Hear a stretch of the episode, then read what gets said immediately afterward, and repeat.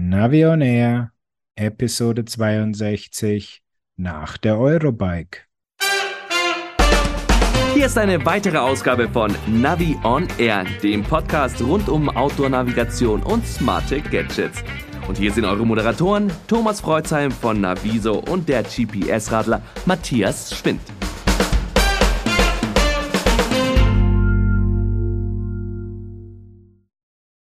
Hallo Matthias. Grüß dich, Thomas. Servus. Geht's dir wieder besser?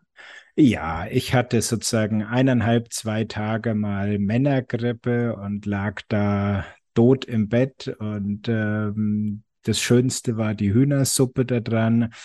Aber dann ging es auch ganz schnell wieder aufwärts. Wo kommt denn der Begriff Männergrippe her? Ja, Männergrippe ist dann, wenn man eben mit äh, Grippesymptomen da niederliegt und äh, denkt so, ah, ich werde sterben. Männergrippe verläuft ja quasi immer tödlich. Ja. Ähm, aber wie durch ein Wunder, wenn es Hühnersuppe und Playstation gibt, dann ist sie nach ein paar Tagen wieder vorbei. Und insofern, ähm, ja, es hat mich halt jetzt erwischt. Was soll's? Ähm, seit Samstag bin ich wieder negativ und jetzt habe ich halt mein genesenen Zertifikat hier liegen. Ja, wunderbar. Dann kannst du also auch wieder deine ganzen Beiträge flüssig von der Leber wegschreiben und mit Hühnersuppe dann neuer Energie noch weitere Beiträge verfassen. Ja. So ist es, genau. Ja, lass uns doch mal über die Eurobike reden. Hast du dich denn da auch verlaufen? Also eine Indoor-Navigation wäre gar nicht mal so schlecht gewesen. Also man hat ungefähr so eineinhalb, zwei Tage gebraucht, um sich da in diesen Hallen zurechtzufinden. Ja, ganz genau. Ging mir auch so, obwohl ich früher äh, Besucher der, der Frankfurter Buchmesse war, die ja in exakt den gleichen Hallen da äh, ähm, äh, durchgeführt wurde und trotzdem, man musste sich komplett neu orientieren. Und die zweite Frage war ja, ist es jetzt besser als Friedrichshafen? Erstmal ist es anders, aber ja, ich würde sagen, es ist dann besser, weil es war wirklich deutlich größer, ähm, mehr Aussteller da und irgendwie hatte man nie das Gefühl, dass es voll gedrängelt ist. Und ich war ja dann auch am Samstag noch am Publikumstag da und habe mich da dann ähm, im Pressezentrum, habe ich kurz mal den Daniel, den Chef von der Messe oder was der Organisationskomitee, was der ist, haben wir uns mal unterhalten und so, ja, es ist aber irgendwie so leer und so meinte ich. Hat er gemeint, täusch dich nicht. Das ist einfach hier alles nur so groß. Die Leute verlaufen sich. Und insofern, es sind sehr viele Leute im Gelände, nur es fällt nicht so auf wie eben in Friedrichshafen auf dem kleinen Gelände. Mhm, das glaube ich auch.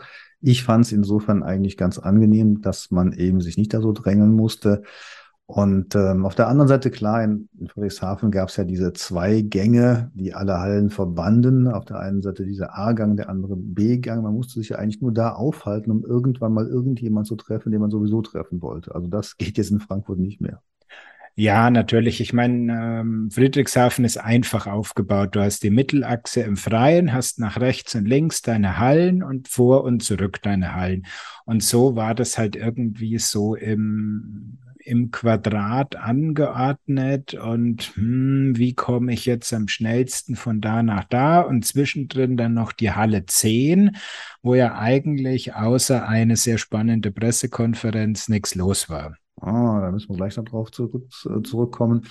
Äh, eine Bemerkung noch dazu. Ich bin ja dann auch mit dem Rad unterwegs gewesen in Frankfurt und äh, kenne Frankfurt ja auch von Zeiten, wo es einfach total fahrradunfreundlich war. Und ich fand, wenn man jetzt mal mit dem Rad da durchfährt, abends so nach der Messe und sieht, was da alles so passiert in dieser großen Stadt, vor allen Dingen am Mainufer, dieses urbane Leben, das war einfach toll. Und ich glaube schon, dass es der richtige Standort ist, um einfach so modernes Fahrraderlebnis zu zeigen. Absolut. Und vor allen Dingen natürlich einfach die Größe. Und wenn du dir anguckst, auf welcher winzigen Fläche wir jetzt gespielt haben, wenn ich da an frühere goldene Zeiten der IAA denke, wo das komplette Messegelände da durchgebucht war, also da kann die Fahrradbranche noch massivst wachsen. Ja, und IAA hat ja Platz gemacht, von daher ist genug Platz für die Eurobike da, für das Thema Fahrrad. Ich finde das gut, dass es jetzt so gelaufen ist. Und äh, ich glaube, ja, also eigentlich ganz gut angekommen. Aber erzähl doch mal, du warst ja schon am ersten Messetag, da am nullten Messetag, wo es schon eine große Pressekonferenz gab. So ist es. Da hat ja Bosch eingeladen zur Presse Sneak Preview in eine Veranstaltungshalle ganz weg von der Messe. Das war im Osten von Frankfurt.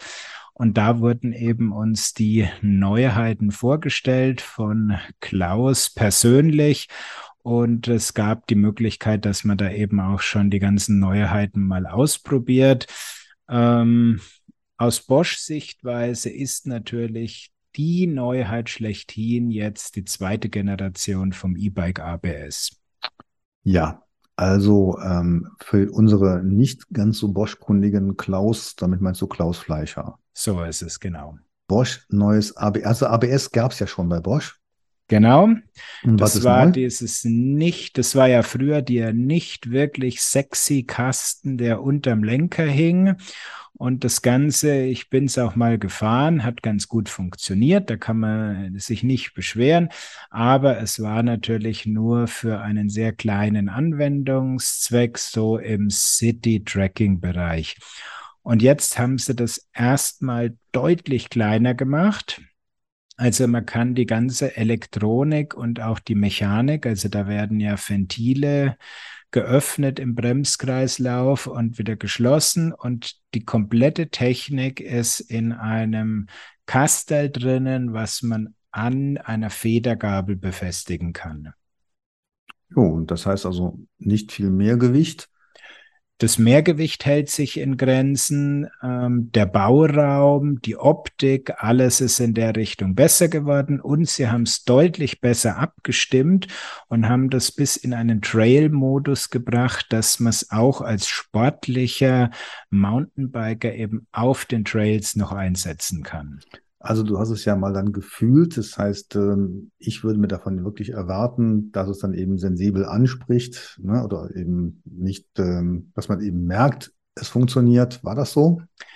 Absolut. Also wir konnten das ja dann äh, auf diversen Schotterflächen oder auch ganz normal auf der Straße ähm, Testfahren, Mountainbike, Trackingbike und auch äh, Cargo-Bikes waren da. Und da muss man wirklich sagen, also Cargo-Bike spürst du den Sicherheitsgewinn am allerstärksten. Mhm. Also man kann das System ja ausschalten mit dem Cargo-Bike, da haben sie dann gemeint, gleich mal, pass auf, lass die Beine lieber unten, fahr nicht zu schnell. Und wenn du dann bremst, dann rutscht da aber die Karre sowas von weg, wenn du es ausgeschaltet hast und dann schaltest du dieses ABS ein, machst alles falsch, was man quasi falsch machen kann gehst in Schräglage auf den Schotter drauf, ziehst volle Kanne nur die vordere Bremse, es wackelt und zappelt und es steht einfach. Sehr gut. Also ja. das war wirklich beeindruckend, äh, gerade mit diesem riesenlangen äh, Riese und Müller Cargo Bike, wie spurstabil der bei der Vollbremsung noch zu handeln war. Also ich kann da quasi ein Lied von singen, ähm, wie sinnvoll das sein kann, denn wir sind mit einem Lastenrad über den Schwarzwald gefahren, viele Schotterstrecken, steile Schotterstrecken dabei und äh, da ähm, hat man sich sowas gewünscht, aber dazu später. Genau. Ähm, ABS gab es ja noch von einem anderen Hersteller, aber auch das würde ich sagen, machen wir später.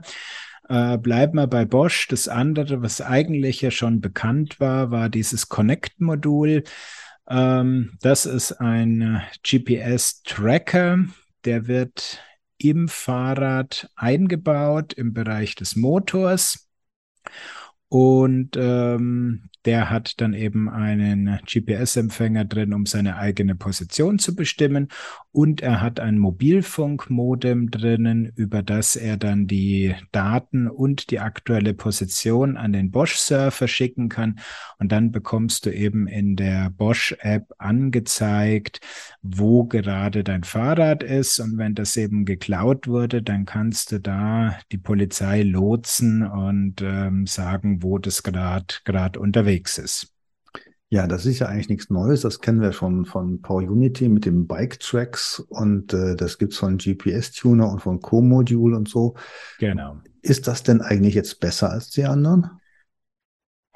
Tue ich mir schwer. Äh, das Einzige, wo ich möglicherweise einen Vorteil äh, sehen kann, ist, dass sie eben als Bosch sehr tief ins System rein können und wenn innerhalb des Moduls der Akku knapp wird, dann können Sie eben das Hauptfahrrad aufwecken und können sich dann wieder am Strom vom großen Akku bedienen. Und das können die anderen nicht. Nein, weil sie dürfen ja im CAN-Bus nicht so tief mitspielen oder eigentlich gar nicht mitspielen, wie das eben Bosch selbst darf. Also ich war ja auch bei Power Unity und äh, eine der letzten Meldungen war, dass es mit dem Bosch smarten System kompatibel ist. Jetzt kenne ich natürlich nicht alle Einzelheiten dazu. Kompatibel ja, aber meines Wissens kann keiner der externen das System aufwecken und damit an den Strom aus dem großen Akku kommen, sondern er kriegt den Strom nur dann, wenn du als Fahrer das äh, Rad einschaltest. Mhm. Okay. Also wenn der dumme Dieb das einschaltet und mit eingeschaltetem Fahrrad losfährt, dann ist es gut, weil dann kriegt das Modul eben noch Strom aus dem großen Akku. Hm. Macht er das bei ausgeschaltetem Motor, dann kann es irgendwann mal eng werden. Mhm. Okay. Also da werden wir uns noch das genauer angucken. Ähm, als erste Info schon mal, dieses Stück Hardware kostet 100 Euro. Da ist ein Jahr der Service dabei und danach kostet dieser Online-Service 40 Euro pro Jahr. Mhm. Hast du den Eindruck, als macht Bosch das auch, um die Kunden mit einem, einem eigenen System, mit einem in einer Cloud irgendwie auch dann zu versorgen? Hm, glaube ich jetzt nicht, dass das der große, der große Hintergrund ist, sondern es ist einfach ein sehr häufig und intensiv nachgefragtes Thema. GPS-Tracker, Diebstahlschutz oder eigentlich ist es ja kein Diebstahlschutz, sondern es ist ja eine Wiederbringmaßnahme. Ja. Egal, ähm, dieses Diebstahlthema mit GPS-Tracker ist einfach ein großes Thema und insofern gehe ich davon aus, das ist die Hauptintention, die Bosch da verfolgt. Gut, gab es denn auch noch äh, beim Thema Navigation etwas Neues bei Bosch? Jein, ähm, zu sehen haben wir es nicht gekriegt. Es wird eine Navigation für den Kiox 300 geben.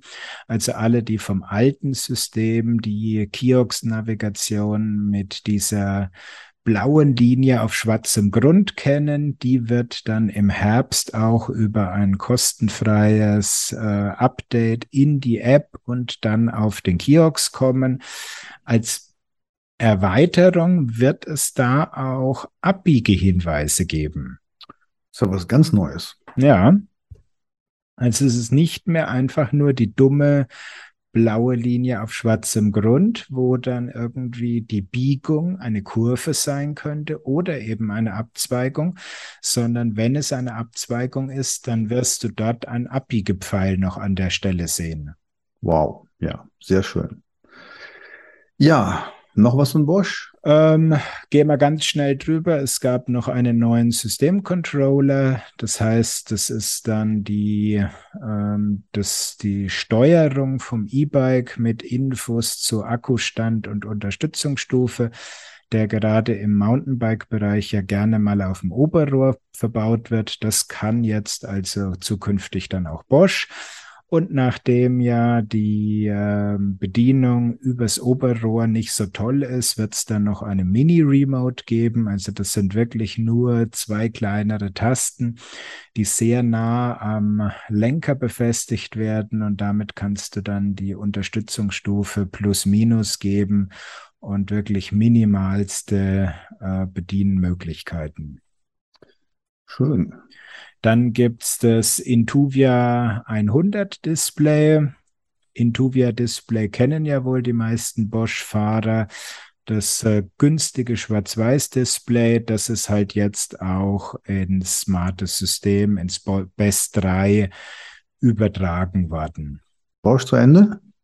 Ich würde sagen, damit äh, soll es mal genug sein. Die Details werden wir uns dann noch anschauen und dann einzeln vielleicht nochmal behandeln, wenn es dann wirklich mit Hardware-Tests für über längeren Zeitraum möglich ist. Ja, und wo du gerade von Displays äh, gesprochen hast, ich habe mir mal ähm, den Stand von AVS Electronics angeguckt. Da, da ist ein äh, langjähriger Bekannter, der Andreas Hoffmann, arbeitet eben in Taiwan. Das Ganze wird ja auch in China produziert. Ähm, die bauen Displays und äh, diese Displays werden natürlich dann in verschiedenen äh, Fahrrädern eingebaut.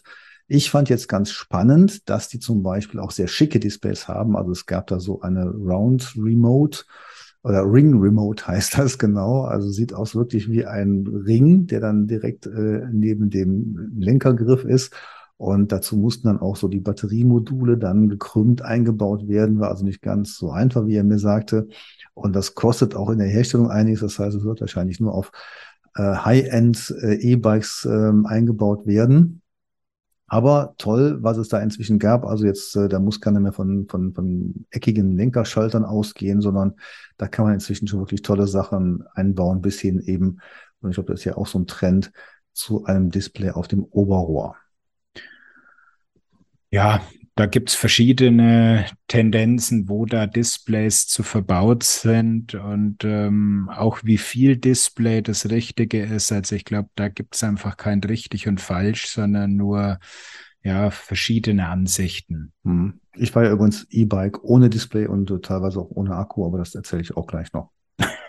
Haha. ja, aber gehen wir noch mal äh, von Bosch ein bisschen weiter. Am nächsten Tag, du warst auch bei der Firma TUNAV. Ja, also die begleiten wir ja in unseren Nachrichten schon lange. TUNAV mit äh, Compe GPS Land, also einer Firma, die bauen Hardware und äh, auch Computerprogramme. Äh, Im Prinzip so eine Art komplettes Garmin-Ersatzsystem von Software und Hardware. Sitzen ja in Spanien, aber das kennt sie kaum einer. Also und die waren jetzt zum ersten Mal auf der Eurobike als Aussteller.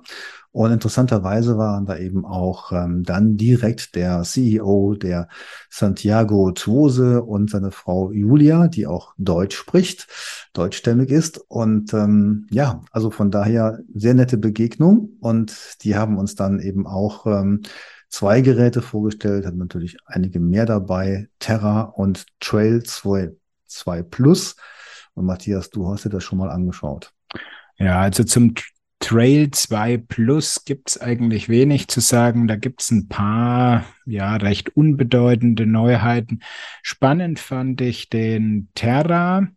Ähm, das ist für alle, die ein bisschen schon uns länger verfolgen, die kennen den äh, TUNAV Cross ein Universal-Outdoor-Gerät, so in der Liga eines Garmin Oregon. Und der Terra ist jetzt quasi der große Bruder vom Cross. Das heißt, er hat ein 3,7 Zoll Display mit 480 mal 640 Pixel Auflösung und äh, Fahrradhalterung an der Rückseite, aber eben für wirklich beide Hauptanwendungsgebiete tauglich, also sowohl Fahrrad als auch Wandern beziehungsweise andere Sportarten, die man zu Fuß macht. Mhm. Das war auch das, was, was er mir gesagt hat, dass er ähm, nicht wie Garmin soll, sagen wir so, kundenspezifische Geräte, Serien wie also Garmin Edge oder sowas oder Garmin Oregon so etwas äh, auflegt, sondern dass die Geräte von Tunav eher für alle Outdoor-Zwecke geeignet sind. Genau. Da kommt ja auch dann insofern ein bisschen der Name her mit diesem Tu, beide Seiten, wobei sich das am Anfang auch noch teilweise auf die Autonavigation bezog. Und natürlich äh, wird da auch ein bisschen mit seinem Familiennamen gespielt. Ja, er hat mir also erzählt, sein Cousin hat das Unternehmen damals gegründet und vielleicht war, ähm, das war so meine Idee, vielleicht kriegen wir die auch demnächst mal zum Podcast und fragen mal nach, wie sich Tunach so entwickelt hat. Das kann man auf jeden Fall machen. Also noch mal kurz zum Terra zurück. Der wird dann ab Mitte, Ende August ähm, verfügbar sein. Und vermutlich hast du dir auch schon mal dein Testgerät bestellt. Natürlich. Wunderbar. Ja, Testgeräte haben wir ja inzwischen zuhauf. Und wenn man dann vom Tunabstand ein bisschen rüberschwenkt, dann war man beim großen, großen Garmin-Stand und da gab es einen Stand-Star, nämlich den Edge Explore 2. So ist es, genau. Der Garmin stand diesmal ja erstmalig zusammen mit Tax.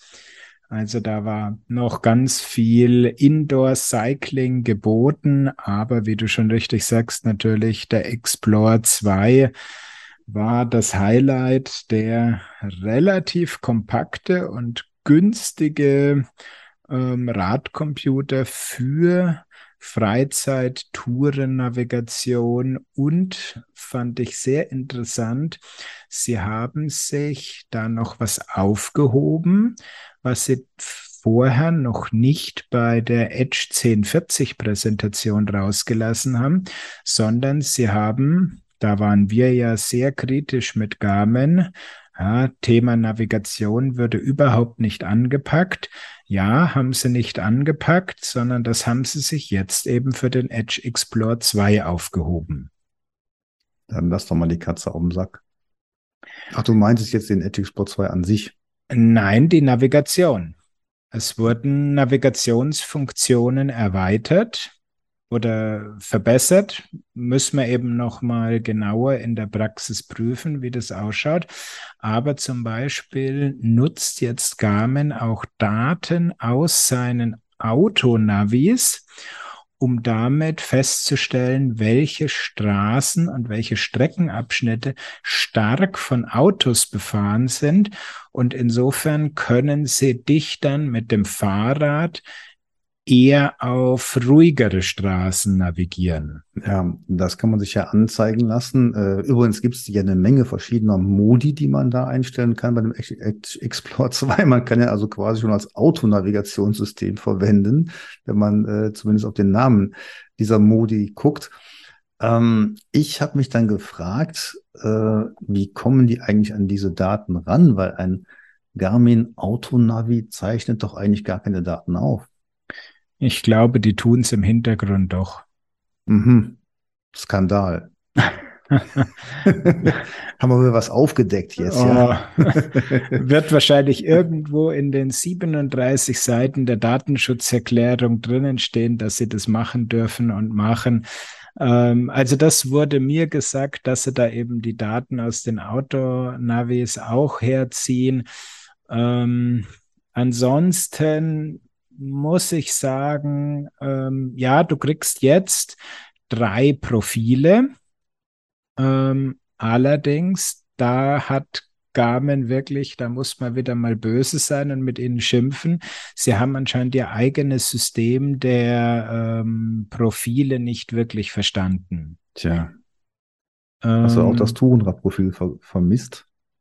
Ja, das wäre ja nicht immer so schlimm. Du kannst es ja alles einstellen, aber du kannst nicht einstellen, als was die Tour dann am Schluss an Garmin hochgeladen wird. Und damit schaden sie jetzt sich selbst und den Nutzern, weil der Standardnutzer, der das vielleicht einfach nur so einschaltet, der nimmt halt das erste Profil, das ist wie bei Garmin üblich das Rennrad. Du kannst aber nicht einstellen, dass er das unter einem anderen Profil hochlädt, sondern das heißt, wenn du jetzt als Reiseradler schön deine Schotterwege fährst und deine ja, schönen Trekkingtouren, ja. dann werden die halt unter Rennradtour hochgeladen. Damit werden die Rennraddaten schlechter und gleichzeitig bist du grantelig, weil du ja über die Rennraddaten eigentlich navigierst. Und damit kriegst du ein schlechteres Ergebnis und alle anderen kriegen in Zukunft auch keine besseren Ergebnisse. Ja, nennt sich alles irgendwie Popularity Routing. Und irgendwie glaube ich, wir sollten da eher zum Gravel Routing übergehen, weil das ist für, da ist für jeden was dabei. Aber nee, du hast vollkommen recht. Ähm, aber zeig mir wieder, diese Daten sind einfach nicht so toll zum Planen, sondern ich würde nach wie vor auf unseren bekannten Plattformen planen und das dann auf den Explore 2 übertragen. Und das klappt ja wieder ganz gut, weil er wieder seine Komoot-Schnittstelle beispielsweise hat. Ähm, also von daher, ich äh, werde das nicht nutzen. Ja, ich werde es natürlich mal ausprobieren und ähm, was ganz schön ist, diese Strecken mit den hohen Verkehrsaufkommen, die werden ja auch optisch auf der Karte angezeigt. Das finde ich ganz nett. Das kann man sich anzeigen lassen. Und wenn man dann eben mal aufs gerade Wohl fährt, dann kann man diese Streckenabschnitte dann einfach meiden. Das ist richtig. Ähm, Frage ist, ob man dazu wirklich interne Garmin-Daten braucht oder ob man die nicht einfach von einer Karte abnehmen kann, wo klassifizierte Straßen deutlich hervortreten, aber das ist ein anderes Thema. Ich denke mal, über den Edge Explorer 2 reden wir auf jeden Fall ja noch später intensiv, wenn wir beide unsere Tests hinter uns haben. Mhm. Und vielleicht sollten wir mit den Neuigkeiten noch ein bisschen weitermachen. Genau. Dann war natürlich ähm, unser Nils aus Taiwan in Frankfurt. Ja, ich habe ihn nur sozusagen von der Seite gesehen. Er war gerade in einem Meeting, aber seine bezaubernde Mitarbeiterin hat mir dann die Brighton Neuigkeiten vorgestellt. Aber ich habe dann erst im Nachhinein erfahren, dass es eben noch etwas anderes gab, neben dem Brighton S800, nämlich ein Radargerät, weil es ja bislang nur von Garmin gab. So ist es. Also das war die große ja, Innovation Neuheit, die überall auch heiß diskutiert wurde. Brighton hat ein Radar rausgebracht. Ja, eigentlich war es das jetzt schon mit den News. Weil das Problem ist, äh, also ich hatte die Gelegenheit, mich intensiv mit Nils zu unterhalten, dem, ähm, was ist er denn? Ich glaube, Produktmanager, ne? Ist er auf jeden Fall. Ich habe jetzt auch vor mir hier das Datenblatt von dem Guardia R300 Radar liegen. Mhm. Aber es war so das Thema, nein, wir wollen nicht, dass da schon drüber gesprochen wird, weder über technische Daten noch über den Preis noch ähm, ja irgendwelche Details. Ja, und warum stellen Sie es dann vor? Das fand ich auch ein bisschen komisch. Ich meine, für Deutschland würde ich das ja noch verstehen, weil man muss dazu wissen, Brighton hat sich ja von seinem alten Distributor getrennt und im Moment äh, schwebt das Ganze noch in der Luft. Drum kriegen wir ja zum Beispiel auch diese neuen Rider S-Modelle noch nicht. Also wir haben ja noch keinen S500 und S800 zum Test bekommen, weil sie wissen im Moment selbst noch nicht, wie sie jetzt zukünftig ihren Vertrieb insbesondere für Deutschland, aber auch für Europa aufstellen. Machen Sie es über einen neuen anderen Distributor, machen Sie es auf eigene Kappe. Ähm, alles noch ein bisschen offen. Und um jetzt auf das Radar zurückzukommen, da gibt es natürlich diese deutsche Besonderheit, dass das Rücklicht nicht blinken darf. Mhm. Und Stand heute können sie das halt nicht, sondern es blinkt immer, weil im internationalen Markt wird das einfach gewünscht. Mhm. Ja, aber ich meine, wenn man das nicht abschalten kann, dann sollte man auch keine Geräte rausbringen. Ich glaube, da hat der Produktmanager einfach nicht so den äh, Marktblick gehabt. Ähm, aber an sich, sagen wir mal, äh, ich habe mir aus anderen Quellen mal ein paar Informationen geholt. Das schien mir so, als ist das äh, dem Garmin-Radar ziemlich ähnlich, auch so mit einer Reichweite von äh, 140 Metern oder sowas. Kannst du das bestätigen?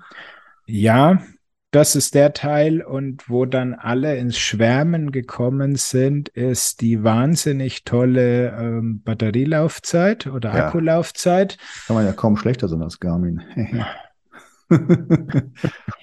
ja. Ja, wie gesagt, war, ja, Details, Details sollten wir jetzt mal lassen. Und das andere ist auch, wenn man sich den Preis anschaut, der ist ähm, mehr als interessant. Okay, also das ist, äh, kann man sich vorstellen, nicht teurer als Garmin, um das mal vorsichtig zu sagen. Gut, das ist Pflichtprogramm ja. natürlich, wenn ja. du quasi das sehr ähnliche Gerät rausbringen willst. Auch optisch erinnert schon sehr stark an das Garmin-Gerät. Also das heißt, im oberen Bereich hast du die Rückleuchte, die LED, im unteren Bereich dann den Radar und das Akku-Pack hinten dran. Also ähm, Größe ist so in etwa das, was wir vom Garmin-Radar kennen. Okay, okay. Gut, das ist ja auch wieder Stoff für einen nächsten Podcast irgendwann. Also das würde ich auch unbedingt gerne mal testen. Ähm, soweit ich weiß, läuft es eben über INT Plus, also kann äh, auch an andere Systeme angegliedert werden. Ist also keine keine, keine äh, Closed-Shop-Lösung für Brighton-Geräte und von daher denke ich mal sehr spannend. Genau, das ist wieder der Vorteil der offenen Schnittstellen. Das heißt, äh, ANT Plus ist äh, definiert. Jeder darf mitspielen, wenn er korrekt spielt. Und insofern ähm, konnte man auch schon am Stand von Brighton dieses neue Radar mit einem Garmin Edge koppeln und das hat auch schon da funktioniert. Very good. Ja, gehen wir von Brighton mal weiter zum großen japanischen Bruder. Da wären wir wieder bei dem Thema mit den Schnittstellen, offen oder nicht offen, Shimano und die Geschichte mit den DI2-Informationen, die sie Hammerhead ja entzogen haben. Ja. Und auch da habe ich dann mal den deutschen Presseverantwortlichen auf der Messe gefragt, äh, was da jetzt sozusagen dahinter ist. Und mit dem Shitstorm, der da durchs Internet ging, Bringen uns doch mal gerade auf den Stand, sonst weiß vielleicht nicht jeder, was du da jetzt gerade gemeint hast mit äh, Schnittstellen und DI2 und so weiter. Ähm, DI2, die elektronische Schaltung von Garmin, ist kein standard offenes ANT Plus Protokoll, sondern das ist ein Private ANT von Shimano. Und äh, bisher war es so, dass einfach alle relevanten GPS-Radcomputerhersteller haben von, äh, von äh, Shimano die Lizenz bekommen, diese Daten bei sich anzuzeigen. Das war auch bei Hammerhead so. Und jetzt hat ja SRAM Hammerhead gekauft. Und SRAM ist ja quasi der Erzrivale und ähm, ja, das Feindbild. Also es beruht auf Gegenseitigkeit. Die beiden Hersteller, die mögen Mitbewerber sich halt nennt nicht. man das freundschaftlich. Nein, das ist nicht mehr Mitbewerber, sondern die sind wirklich äh, erbitterte Konkurrenten. Und da war es dann natürlich klar, dass dieses ähm, DI2 Protokoll äh, bei Hammerhead SRAM raus muss. Und die Aussage von dem äh, Deutschen war dann insofern, ja, auf der einen Seite, man gibt natürlich nicht seinem größten Mitbewerber das, ähm, die Protokolldaten, wo ich sage, ja, das ist aber jetzt ein schwaches Argument, weil die Informationen, die hat er ja schon gekauft gehabt, die, die lagen ja schon da. Also da muss man es nicht rausnehmen. Und das andere, was dann ein bisschen positiver gestimmt hat, ist, also es sind anscheinend nicht alle Gesprächsfäden abgerissen, sondern man unterhält sich da noch und es gibt vielleicht die Möglichkeit, dass diese Informationen wieder zurück auf den Hammerhead Karoo kommen. Sehr gut. Also es könnte ein langer Tisch sein, an dessen ein, ein Ende dann, ne, der eine sitzt an, ja, wir kennen das schon. So Aber ist es. Was gibt's denn an wirklichen Neuheiten bei Shimano? Ja, sie haben jetzt den äh, EP6-Motor rausgebracht. Das ist quasi der etwas kleinere, schwerere, reduzierte Spitzenleistung Motor für den Tracking-Bereich. Sie haben jetzt, wie erwartet, die ähm, DI2 fürs Mountainbike und Trekkingrad vorgestellt, was ich da, also elektronische Schaltung, keine Seilzüge mehr. Was ich da spannend fand im Mountainbike-Bereich, es wird die DI2 nur für E-Bikes geben. Aha. Also für die letzten verbliebenen Biobiker wird es keine Di2 geben. Du brauchst zwingend den großen Akku ähm, vom E-Bike-Motor. Und ja. als sie das dann noch reingebaut haben, mhm. haben sie sich dann gesagt, also wenn wir jetzt schon den Motor dabei haben, dann können wir da jetzt noch ein paar Nettigkeiten dazu machen. Und da gibt es jetzt eben Free Shift und Auto Shift. Nicht Velo-Shift.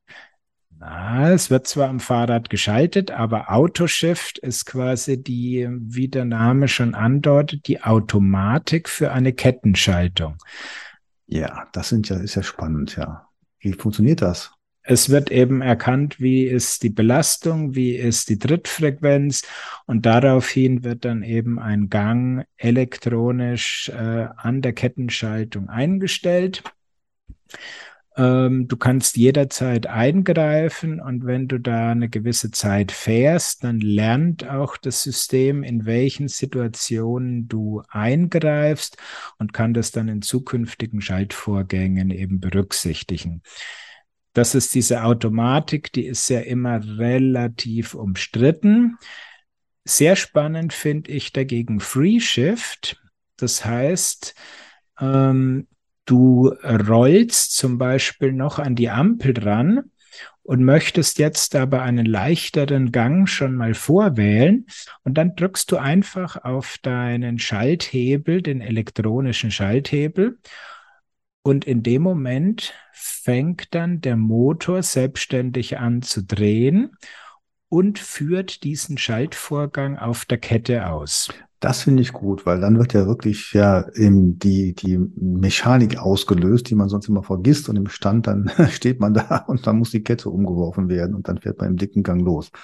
Genau. Also wenn du es bis zum Stillstand nicht dran gedacht hast, dann hast du Pech gehabt, weil im Stillstand kann er weiterhin nicht schalten. Mhm. Aber solange sich eben das Hinterrad noch dreht, kannst du vorne schalten muss dann nicht anfangen zu treten, sondern der Motor fängt einfach an, dreht sich, Schaltvorgang wird abgeschlossen, Motor stoppt wieder.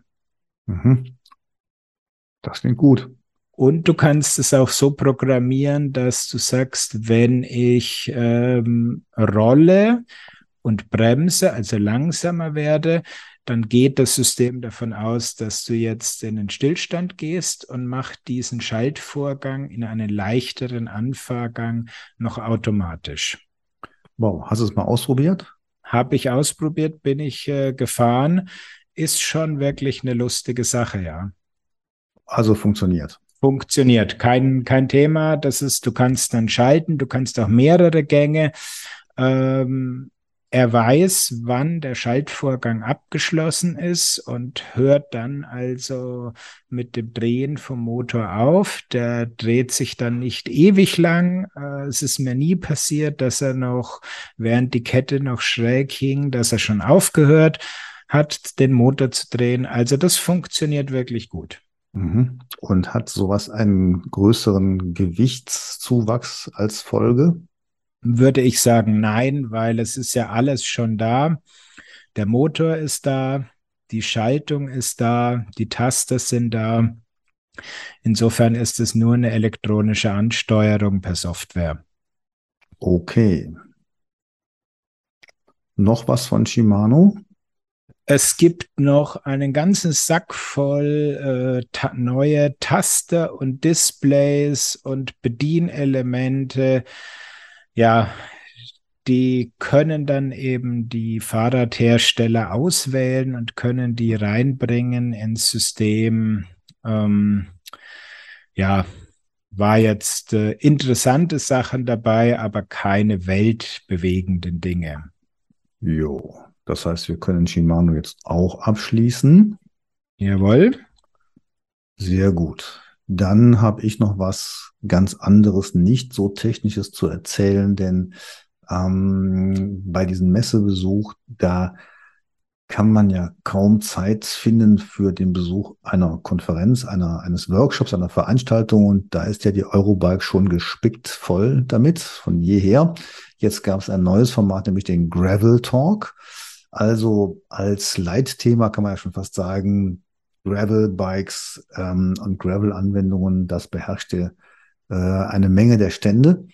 Und unser guter alter Freund Gunnar Fehlau mit seiner Kollegin Annette Feldmann, die haben dann den ersten Gravel Talk ins Leben gerufen mit den Themen ähm, Gravel und Rennradformat auf der einen Seite, dann ging es um Gravel und Tourismus und dann ging es um Gravel und äh, oder E-Graveler, das Thema E-Biking im, ah. im Bereich Gravel. So, ich fand es ganz interessant. Ich war ja dann auch auf dem Podium in Sachen Tourismus dabei und äh, zu, zu den Rennformaten kann ich jetzt nichts sagen, aber ich fand schon interessant. Ähm, und das geht auch ziemlich in unser Themen, in unseren Themenbereich rein, weil wenn man neue Angebote machen will für Graveler, dann habe ich äh, schon zwei Sachen mitgenommen, nämlich auf der einen Seite, dass es sehr viele verschiedene Formate gibt innerhalb dieses Gravel-Bereichs. Und da muss man aufpassen, wie man welches Angebot macht also sportliche Graveler, die äh, statt äh, mit dem Rennrad dann eben durch den Wald knallen wollen, die brauchen andere Strecken als die Leute, die jetzt den Donauradweg asphaltiert gegen den Donau Trail daneben, Treidelfahrt nicht asphaltiert, wechseln wollen. Also da gibt es ganz verschiedene Variationen des Gravels und das muss man eben kommunizieren, wenn man ein Angebot macht.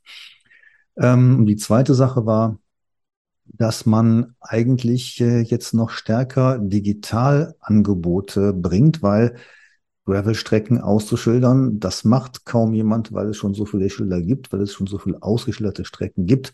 Und da ist natürlich so meine Botschaft immer, wenn ihr sowas macht, dann bitte auch mit Qualität. Und äh, dazu gibt es natürlich äh, entsprechende Möglichkeiten. Mhm.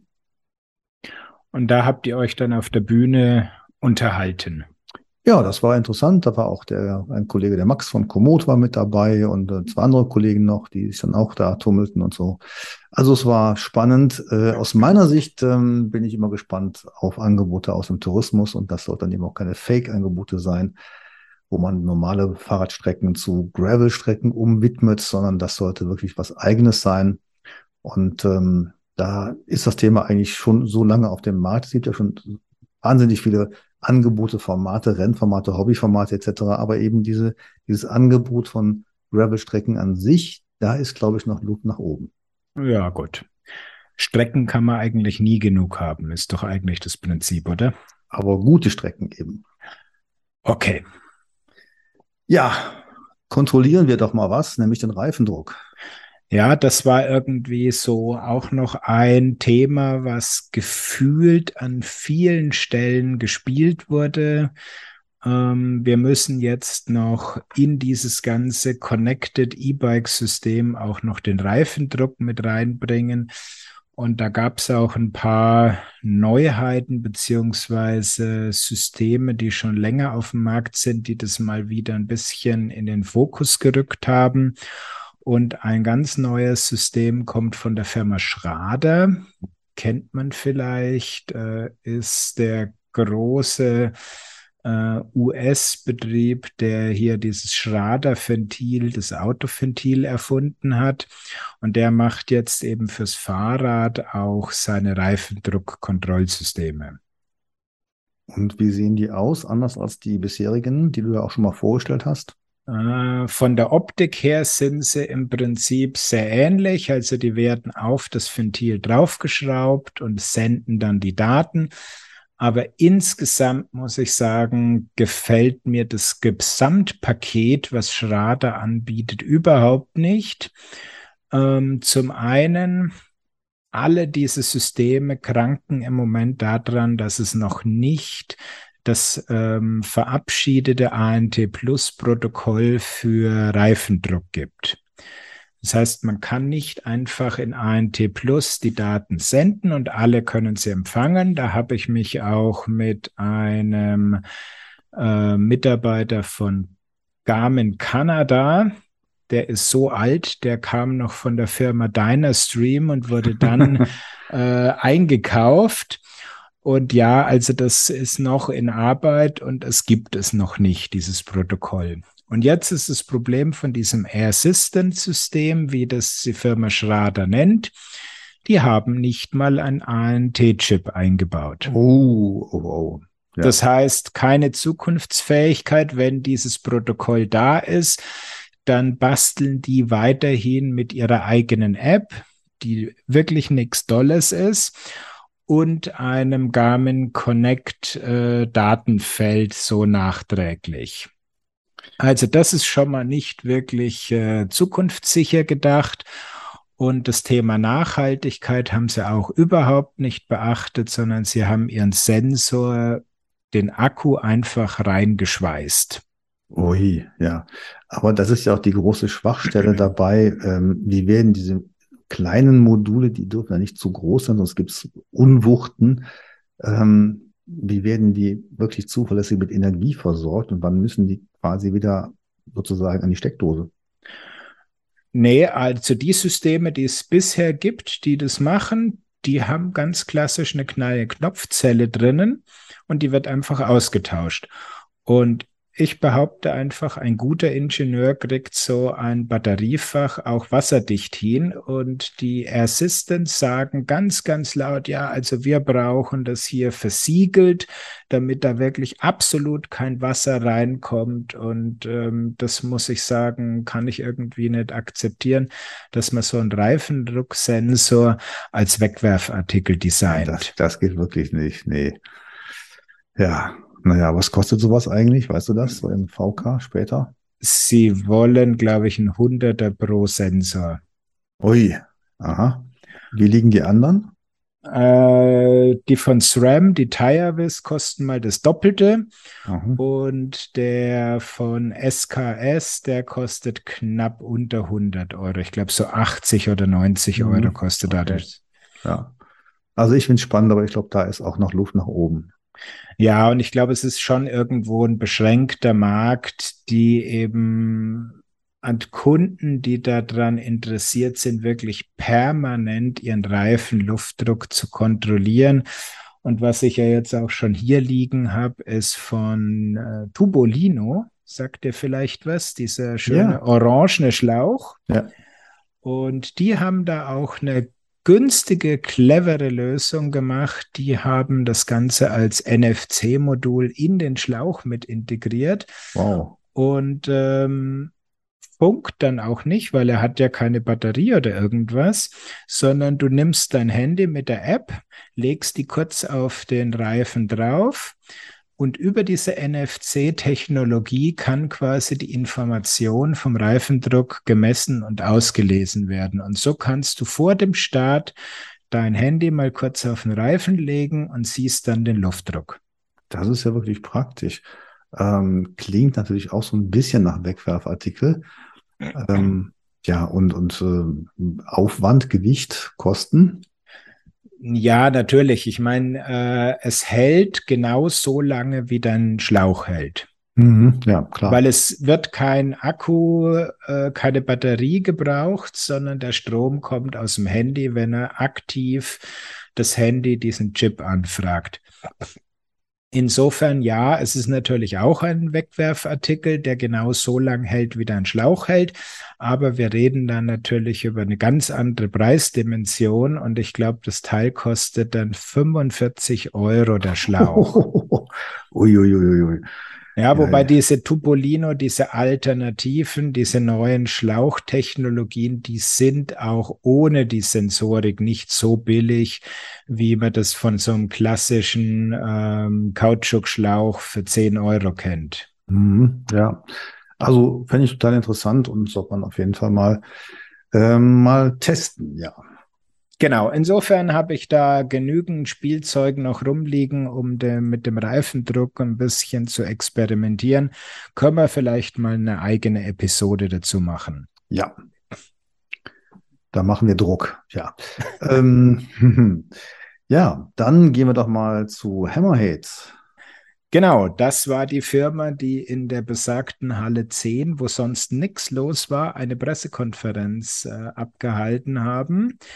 Und da waren wirklich äh, ganz hohe Tiere. Der Vice President und Head of Software Development waren da, haben ein bisschen was über das System erzählt und waren sehr offen für Gespräche, Fragen, Anregungen. Und ich glaube, für unsere Zuhörerschaft hier ist die wichtigste Neuheit, dass Hammerhead auch Anfang nächsten Jahres zu, äh, zusätzliche Sprachen rausbringen wird. Dann heißt das Hammerkopf. Ich denke, das werden sie nicht übersetzen, aber den Rest vom Menü wird es also in einem ersten Schritt auf Spanisch geben. Ui. Das, ja, ist ja auch in den USA ganz wichtig. Spanisch ist ja da auch sehr verbreitet. Dann wird es noch Französisch, Deutsch und gab es noch eine Sprache? Nee, ich glaube, das war es dann auf jeden Fall. Also, also es wird Spanisch, Französisch, Deutsch und damit bist du, glaube ich, zusammen mit Englisch weltweit schon sehr, sehr gut abgedeckt. Ja, aber das ist doch nun wirklich kein Akt mehr im, im, im Zeichen von, äh, ja, weiß ich nicht, da sitze ich ein Praktikant hin, übersetzt das mal irgendwo und dann macht man ein Menü, äh, äh, ein Display da draus, also eine Anzeige drauf. Wo ist das Problem? Ja, ich habe das ja mal in meinem früheren Job, habe ich das ja mal gemacht. Da ist wirklich der Teufel steckt im Detail. Man muss dann auch gucken, solche, äh, die schlimmsten Sprachen waren immer Deutsch und Russisch, weil die brauchen am meisten Buchstaben.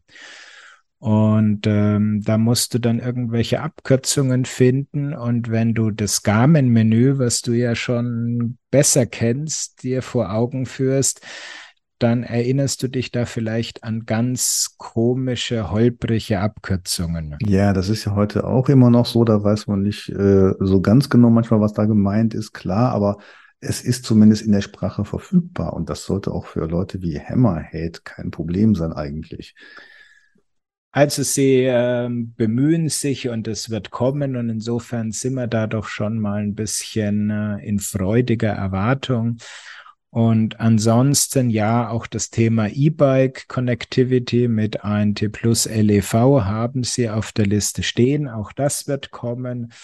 Ähm, die sind ja auch sehr aktiv und rührig und kommen alle 14 Tage mit einer neuen Software raus. Also da wird uns noch einiges äh, Spannende äh, überraschen. Ja, da sind wir mal gespannt, ja. Ja, gehen wir mal zu den ähm, Connectivity-Experten über, mhm. die sich quasi nur um Konnektivität kümmern. Und äh, da war ich bei Comodule. Ähm, die sind ja bekannt dafür, dass sie eben schon seit längeren Jahren äh, E-Bikes, Scooter, E-Fahrzeuge ausstatten mit Hardware-Bausteinen, die dann eben alles Mögliche übertragen, funken etc.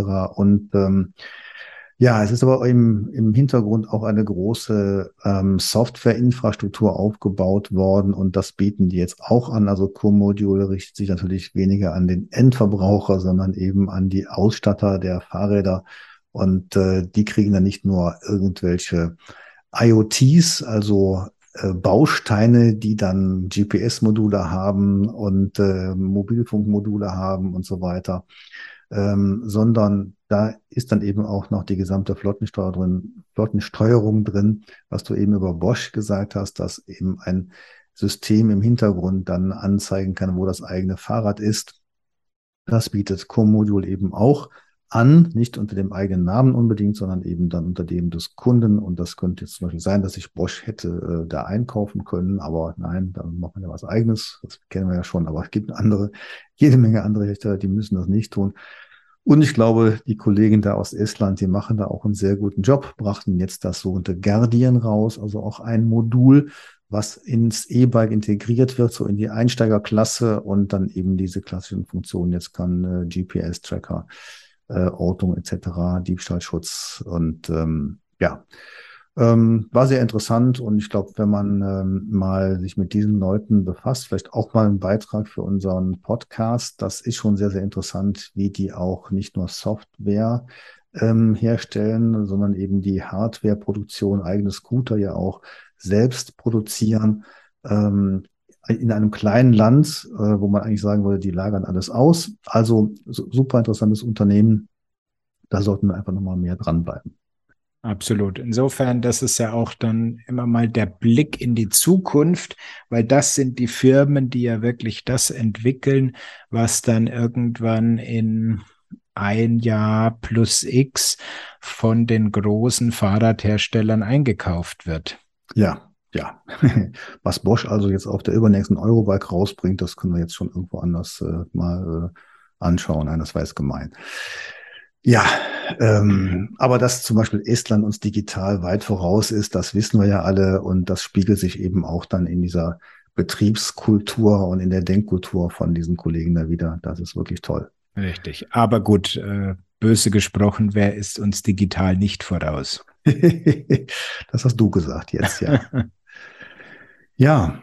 Gut. Halterungen, Halterungen. Halterungen, jawohl. Es gibt was Neues von SP Connect. Also ich habe jetzt zunächst gelesen, die haben so verchromte Motorradhalterungen rausgebracht, aber die meinst du bestimmt nicht. Äh, nicht wirklich, nein, sondern die Neuheit war, sie haben jetzt ihr komplettes Halterungssystem geändert und haben da ein anderes Design gebracht von dieser Klemme, die Basis und Handyhülle verbindet. Aha, das musst du jetzt nochmal genauer erläutern. Ähm, also das SP Connect System, das kennst du ja, die zwei ja, Krallen, sage ich mal, die äh, auf einer Basis am Fahrrad festgeschraubt werden. Da legst du dann äh, dein Handy mit der Hülle drauf, mit dieser speziellen SP Connect Hülle, drehst das ganze Ding um 90 Grad und dann ist es wirklich mechanisch verriegelt. Das funktioniert hervorragend, aber die Firma Apple hat ja diesen MagSafe, also dieses drahtlose Laden und diese bisherige SP Connect Hülle, die trägt so dick auf, dass das da zu Problemen mit dem drahtlosen Laden führen kann. Und insofern haben sie jetzt eben den SPC Plus Adapter rausgebracht und der ist deutlich flacher und damit funktioniert auch das drahtlose Laden. Ah ja, okay. Also das geht jetzt wirklich um die Distanz zwischen dem Sockel und dem sozusagen Basisstück, wo dann das, die Hülle des Smartphones draufkommt, wenn ich das genau, verstehe. Genau. Bisher war es ja auch so, wenn du dein äh, Handy in diese SP Connect Hülle auf den Tisch gelegt hast, dann konntest du, wenn du da auf die Kanten gedrückt hast, hat der da gewackelt und konnte ja. hin und her. Also weil er eben in der Mitte, wo die Mechanik drinnen war in der Hülle, deutlich dicker war als am Rand. Ja. Und das ist in Zukunft jetzt äh, weniger. Also das Mittlere, die Mechanik wird deutlich dünner. Ui, und das soll dann denselben Belastungen dann auch noch entsprechen. Richtig, Sie sprechen sogar von 25 Prozent stärker, weil sie andere Profile und andere ja, Flächen da haben und so weiter, kann ich jetzt nicht wirklich nachprüfen, diesen Wert. Tja, ist das denn noch kompatibel mit dem bisherigen System? Nein. Ui. Es, es wird Adapter geben in beide Richtungen. Aber ich würde mal sagen, ähm, solange du das System an deinem Fahrrad hast, gibt es eigentlich keinen Grund, da was zu ändern. Jetzt passieren dann zwei Sachen möglicherweise. Entweder die wahrscheinlichere, du kriegst ein neues Handy, kaufst dir eine neue Hülle, dann kriegst du nur noch das neue System. Eine Zeit lang wird jetzt dann beide neuen Hüllen ein Adapter beiliegen. Das heißt, du kannst dir dann überlegen, ob du deine Fahrradhalterung mit einem Adapter ausstattest und so die neue Hülle auf die alte Basis draufbringst. Mhm. Wenn du das nicht haben möchtest, dann müsstest du dir halt eine neue Basishalterung kaufen. Mhm. Okay. Jo. Funktioniert ganz gut. Also ich konnte damit schon ein bisschen rumspielen. Ähm, eigentlich hat sich nichts großartig getan. Es ist so eine leichte Weiterentwicklung. Ähm, es wird jetzt mit Sicherheit welche geben, die sind dann eben nicht begeistert, weil eben alt und neu nicht mehr kompatibel sind. Kennen wir ja von Bosch. Von jeder Firma, sagen wir es mal so. okay, ja, gut. Ähm, ja, hast dann hast was? Ja. Nee, du hast dir dann mal einen Kopfhörer angehört, oder? Ja, ja, ja. Also Lival kennen wir ja von den smarten Helmen, hat jetzt den ersten, wie Sie selbst sagen, abnehmbaren äh, Kopfhörer gebracht. Also ein System, was man nutzen kann, um Helme, die keine, kein Headset haben, damit auszurüsten und auf der anderen Seite dieselben Kopfhörer nehmen kann, um dann mit einem äh, Nackenbügel ein Outdoor-Headset äh, herzustellen. Und äh, das fand ich ganz spannend. Ich habe mir das mal mitgenommen, habe das jetzt auch hier zum ersten Mal angebaut, bin noch im Test. Wir können da später nochmal drüber reden, aber die Idee ist schon mal gut. Die, die Soundqualität ist auch hervorragend, das muss man schon sagen. Jetzt kommt so ein bisschen auf die Praktikabilität an. Ähm, ich bin ja ein Fan von äh, Hörsystemen, Headset-Systemen am Helm, nicht weil ich dort Musik höre oder sonst irgendwas, sondern weil ich eben auch so Akustiksignale ähm, wie Radar eben über die Ohren gerne hätte oder habe und nicht nur als ähm, Anzeige auf dem Display. Also werden wir später darüber berichten und äh, das ist jedenfalls jetzt hier im Test genauso wie noch äh, hier mein Kobok Torino E-Graveler also ein E-Bike, ähm, was äh, ja auf ein Display verzichtet. Und äh, ich muss sagen, ich habe jetzt auch eine Reise gemacht, ohne überhaupt mal die App zu benutzen. Man kann also E-Bike fahren, ohne auf ein Display zu schauen und ohne einmal eine App anzufassen. Das klappt ganz gut. Ähm, und vielleicht für dich schon mal den, die erste Erfahrung äh, in Sachen Akku. Ähm, da ist ja auch kein großer Akku drin, aber ich habe es dann geschafft, ähm, 1200 Höhenmeter so sparsam anzugehen, dass von fünf LEDs am Ende des Tages immer noch fünf LEDs über waren. Hm, da war aber der Motor kaputt, oder? oder hast du zwischendrin nachgeladen? Nein, nicht nachgeladen. Nein, ich habe einfach wirklich nur dann den Motor eingeschaltet, wenn ich ihn brauchte. Das war auch mal für mich als alten Biobiker ähm, ja, so eine Frage, brauchst du eigentlich das Ganze? Wie, wie, wie nützlich ist eigentlich so ein Motor? Ja, weil mhm. wenn ich mhm. mit dem Gravelbike schnell fahren will, dann brauche ich keinen, keinen normalen E-Bike-Motor, da bin ich eh schneller. Aber so als Steigungshilfe war das schon interessant. Äh, wir waren mit einer Gruppe unterwegs, dazu werde ich später noch ein bisschen mehr erzählen.